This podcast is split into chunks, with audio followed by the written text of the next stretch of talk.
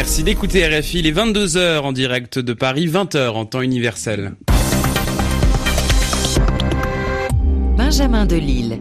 Bonsoir et bienvenue dans votre journal en français facile que j'ai le plaisir de présenter ce soir avec Sylvie Berruet. Bonsoir Sylvie. Bonsoir Benjamin, bonsoir à tous. À la une de l'actualité de ce samedi, le Venezuela où Nicolas Maduro dit avoir été visé par une tentative d'assassinat hier. Il accuse la Colombie et les États-Unis d'être responsables de ce supposé attentat. Des troupes de l'OTAN visées par un attentat suicide en Afghanistan. Trois soldats tchèques sont morts dans cette attaque revendiquée par les talibans. Un crash d'avion en Suisse fait 20 morts. L'appareil, un avion de collection trimoteur, s'est écrasé dans les Alpes à plus de 2500 mètres d'altitude. Et puis on terminera avec euh, Yvan Amar. Il nous présentera son expression de la semaine. Le journal. Le journal en français facile. En français facile. Au Venezuela, Nicolas Maduro veut répondre fermement à la tentative d'assassinat dont il dit avoir été la cible hier.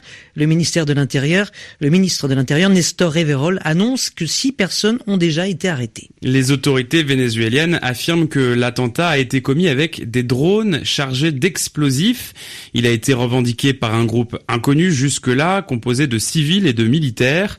Nicolas Maduro s'est empressé d'accuser Juan Manuel Santos, le président de la Colombie. Selon lui, il aurait agi avec l'aide financière des États-Unis. Pour Juan Manuel Santos, l'accusation est absurde. Même chose à Washington où s'est exprimé John Bolton, le conseiller de la Maison Blanche pour la sécurité nationale. Je peux dire sans équivoque que le gouvernement américain n'est impliqué d'aucune manière dans cette affaire. En ce qui concerne ce qui s'est passé hier après-midi, cela pourrait être beaucoup de choses, à commencer par exemple par une diversion du régime Maduro lui-même. Il a accusé le président colombien sortant d'être responsable, puis ce qu'il appelle l'extrême droite au Venezuela, c'est-à-dire en réalité la grande opposition à son pouvoir autoritaire. Puis il a accusé des tireurs qui viendraient des États-Unis. Ce sont des choses qu'il a déjà dites et que vous devez prendre pour ce qu'elles sont. Si le gouvernement vénézuélien a des informations importantes à nous communiquer et qui attesteraient d'une violation potentielle du droit pénal américain, nous les prendrions au sérieux. Mais en attendant, je pense que nous devrions vraiment nous concentrer sur la corruption et l'oppression menée par le régime de Maduro au Venezuela. Et ce soir, l'armée vénézuélienne a réaffirmé sa loyauté à Nicolas Maduro. Et John Bolton s'est aussi exprimé au sujet de la dénucléarisation de la Corée du Nord aujourd'hui. Il a précisé que l'administration américaine n'était pas naïve et qu'il faudrait plus que des mots pour que Pyongyang se débarrasse de son arsenal nucléaire. Le conseiller à la sécurité nationale américaine réagissait à un récent rapport de l'ONU. Ce rapport affirme que la Corée du Nord poursuit son programme d'armement et ce malgré les promesses avancées par les autorités nord-coréennes ces dernières semaines.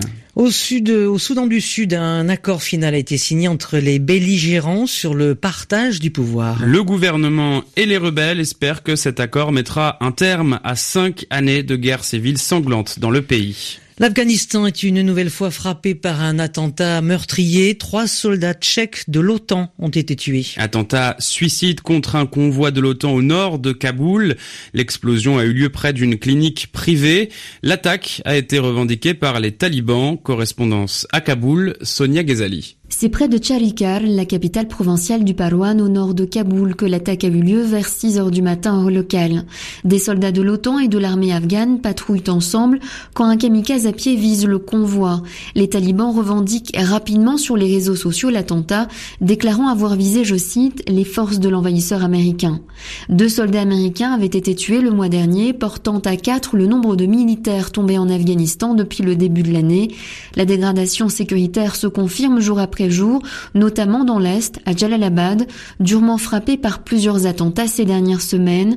Ce matin encore, une explosion a retenti devant l'une des cliniques privées de la capitale provinciale du Nangar, où talibans et organisations État islamique mènent régulièrement des attentats. Sonia Ghazali, Kaboul, RFI. Le commandement de la force déployée par l'OTAN précise également qu'un soldat américain et deux Afghans ont été blessés. En Syrie, le groupe État islamique a décapité aujourd'hui l'un de ses otages. Il faisait partie de la trentaine de personnes enlevés le 25 juillet lors d'un assaut à Sueda au sud. Ce jour-là, l'organisation terroriste avait lancé plusieurs attaques simultanées en même temps dans cette province. Elles avaient fait plus de 250 morts. Ce soir, les forces démocratiques syriennes, une coalition soutenue par les États-Unis, proposent d'échanger des prisonniers djihadistes contre les otages restants pour tenter de les sauver. Dans la péninsule du Sinaï, en Égypte, 52 djihadistes de la branche locale du groupe État islamique ont été tués. C'est l'armée égyptienne qui annonce les avoir éliminés dans le cadre d'une grande opération militaire entamée le 9 février dernier. En tout, plus de 200 djihadistes et plus de 30 soldats sont morts depuis son lancement. Le journal en français facile. Le dernier bilan du séisme en Indonésie fait état d'au moins 37 morts et plusieurs dizaines de blessés selon les autorités. Ce tremblement de terre de magnitude 7 est le deuxième en une semaine à frapper l'île de Lombok à l'est de Bali. Le précédent avait fait 17 morts. L'ambassade de France à Jakarta a mis en place une cellule d'assistance et d'information. En cas de problème, vous pouvez la joindre au 00 62 21 23 55 76 77. Un avion de collection s'écrase dans les Alpes suisses. Bilan 20 morts, dont un enfant. Le trimoteur devait rallier la ville de Locarno dans le sud à Zurich, euh, dans le sud jusqu'à Zurich, la capitale économique. Il s'est écrasé dans le canton des Grisons à un peu plus de 2500 mètres d'altitude. On ne connaît pas pour l'instant les causes de ce terrible accident. Correspondance en Suisse, Jérémy Lanche. Très vite, cinq hélicoptères ont été dépêchés sur les lieux du crash, mais selon les autorités, il n'y a plus aucun espoir de retrouver de survivants. En plus des trois membres d'équipage, l'appareil transportait 17 passagers venus de Suisse et d'Autriche, tous venus passer le week-end au bord du lac Majeur, à la frontière italienne. Un témoin cité par la presse raconte avoir vu l'avion faire un brusque demi-tour avant de tomber comme une pierre. L'appareil, un ancien avion de guerre allemand Junkers JU-52 datait de la fin des années 30, mais sa dernière inspection en juillet n'avait révélé aucun problème technique. La piste d'une collision en vol ou d'une explosion a été écartée. La thèse de la canicule qui touche la Suisse et qui aurait pu causer un dysfonctionnement des moteurs est également laissée de côté. Reste l'erreur humaine, mais difficile à dire car l'avion n'était pas équipé de boîte noire.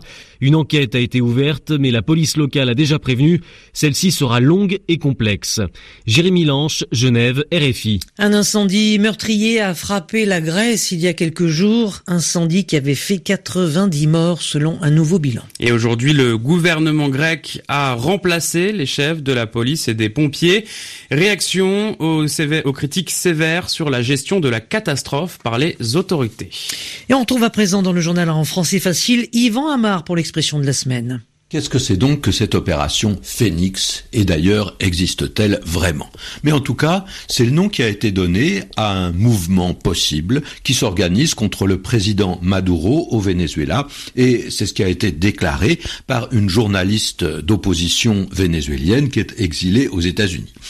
Mais on doit bien avouer que le nom, il est plutôt bien choisi parce qu'il évoque une renaissance, un renouveau. Non seulement ça, mais quand on pense à un phénix, on pense à un renouveau après une mauvaise période, après une période qu'on considère comme désastreuse, catastrophique.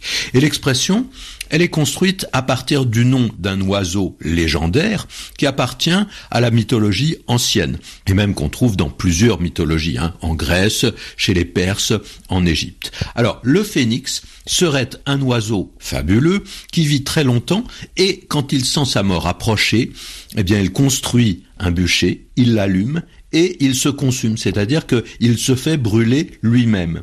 Et de ces cendres va surgir un nouvel oiseau tout jeune, semblable au précédent. Donc le phénix, c'est un symbole d'immortalité, mais surtout ça évoque la possibilité, après une épreuve, après une période difficile, une passe difficile, de reprendre sa vie avec succès. Alors qu'on le croyait mort, il renaît de ses cendres renaître de ses cendres, c'est l'expression habituelle, l'expression consacrée pour parler du phénix, c'est celle qu'on emploie le plus souvent. C'était l'expression de la semaine avec Yvan Amar. Et puis un mot de football. La Coupe du Monde de football féminine pour les moins de 20 ans a débuté aujourd'hui en France. L'équipe de France, justement, a joué son premier match contre le Ghana. Première performance réussie puisque les Françaises ont gagné 4 buts à 1. C'est la fin de ce journal en français facile. Il est 22h10 à Paris, 20h10 en temps universel.